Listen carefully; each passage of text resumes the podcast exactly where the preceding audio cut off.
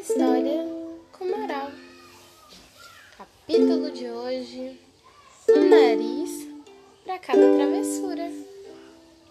Certo dia, Pinóquio, a caminho da escola, encontrou dois sujeitos muito malandros. Eles o convenceram a participar de um show de marionetes. Pinóquio, quando subiu ao palco, entusiasmou a plateia pois era menino de madeira que dançava sem a ajuda dos fios.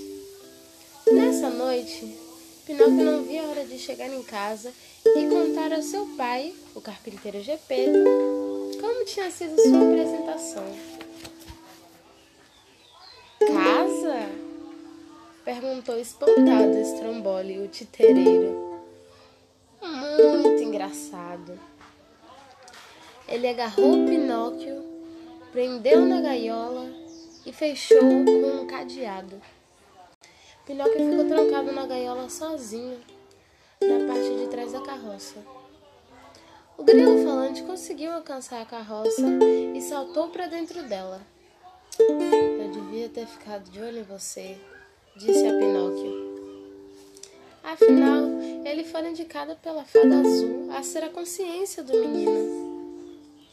Pinóquio agora e o grilo olharam para o céu cheio de estrelas. De repente, uma delas brilhou mais forte e veio rodopiando na direção da carroça, parou de frente da gaiola e se transformou na fada azul. Pinóquio, por que você não foi à escola? Bem, sabe, ele respondeu gaguejando. Eu estava indo para a escola até que encontrei uma pessoa.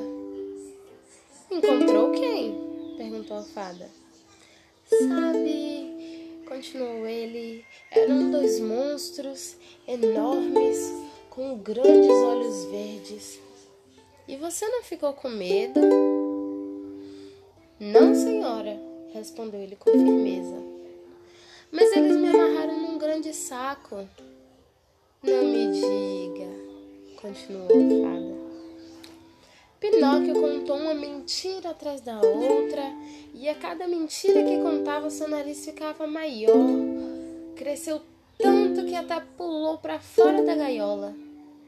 Na ponta do nariz cresceram folhas, e no meio delas apareceu um ninho com a família inteira de passarinhos. Gritou Pinóquio. O que, que está acontecendo?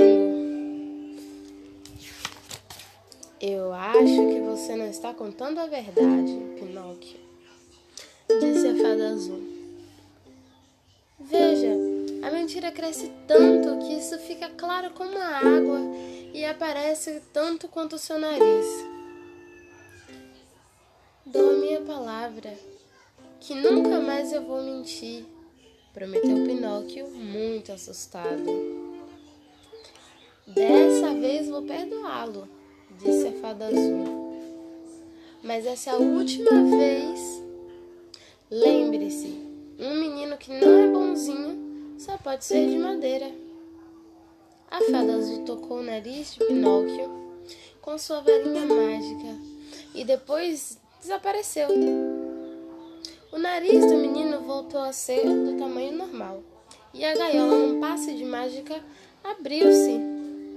Pinóquio agora podia continuar a sonhar em ser um menino de verdade. Um sonho que se tornaria realidade desde que ele não contasse mais mentiras. E a moral do texto de hoje é contadas para evitar problemas só pioram as coisas. Espero que tenham gostado.